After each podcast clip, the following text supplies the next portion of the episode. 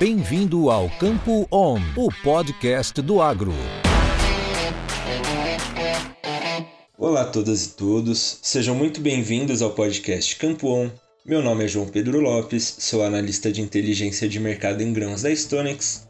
Em parceria com a Stoller, vamos comentar um pouco dos destaques dos mercados de soja e milho.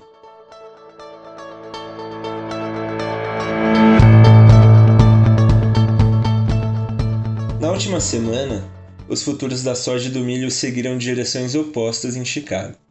Ao passo que o contrato da soja com vencimento em julho deste ano acumulou uma alta de 1,6% no período, finalizando a última sexta-feira, 27 de maio, a 1.732,25 cents por bushel, o julho 22 do milho encerrou a semana com um leve recuo de 0,2%, cotado a 777,25 cents por bushel. Os dois grãos compartilham de alguns dos fundamentos que direcionaram os mercados nessa última semana. Segundo dados do USDA, a semeadura do milho havia atingido 72% até o último dia 22 de maio, um avanço semanal de 23 pontos percentuais. No mesmo período de 2021, o plantio havia alcançado 89%, ao passo que a média dos últimos 5 anos é de 79%. O bom ritmo do progresso de safra do milho nessa última semana reduziu um pouco as preocupações com um possível redirecionamento de parte da área que seria destinado a ele para a soja, mas não eliminou esse receio, visto que partes do meio-oeste dos Estados Unidos, principalmente a parte norte, continuam apresentando atrasos. Pelo lado da soja, 50% da área foi plantada até o dia 22 de maio, o que representa um avanço semanal de 20 pontos percentuais. No mesmo período de 2021, cerca de 73% da área havia sido plantada, enquanto a média de 5 anos para o mesmo período é de 55%. Na última semana, os dados divulgados no relatório semanal de vendas de exportação dos Estados Unidos apontaram para uma demanda mais fraca pelo milho norte-americano.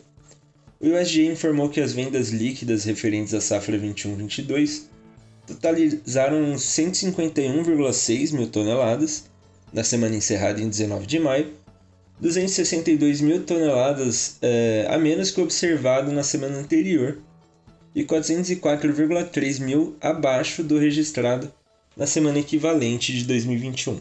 Desse modo, eh, os compromissos de todos os destinos avançaram para 59,1 milhões de toneladas, contra 68,6 milhões no mesmo período do ano passado.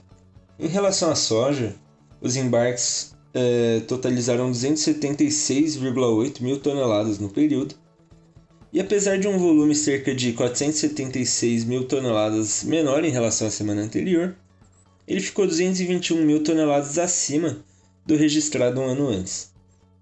E assim, as vendas acumuladas totalizaram 59,5 milhões de toneladas, 2 milhões a menos que um ano antes.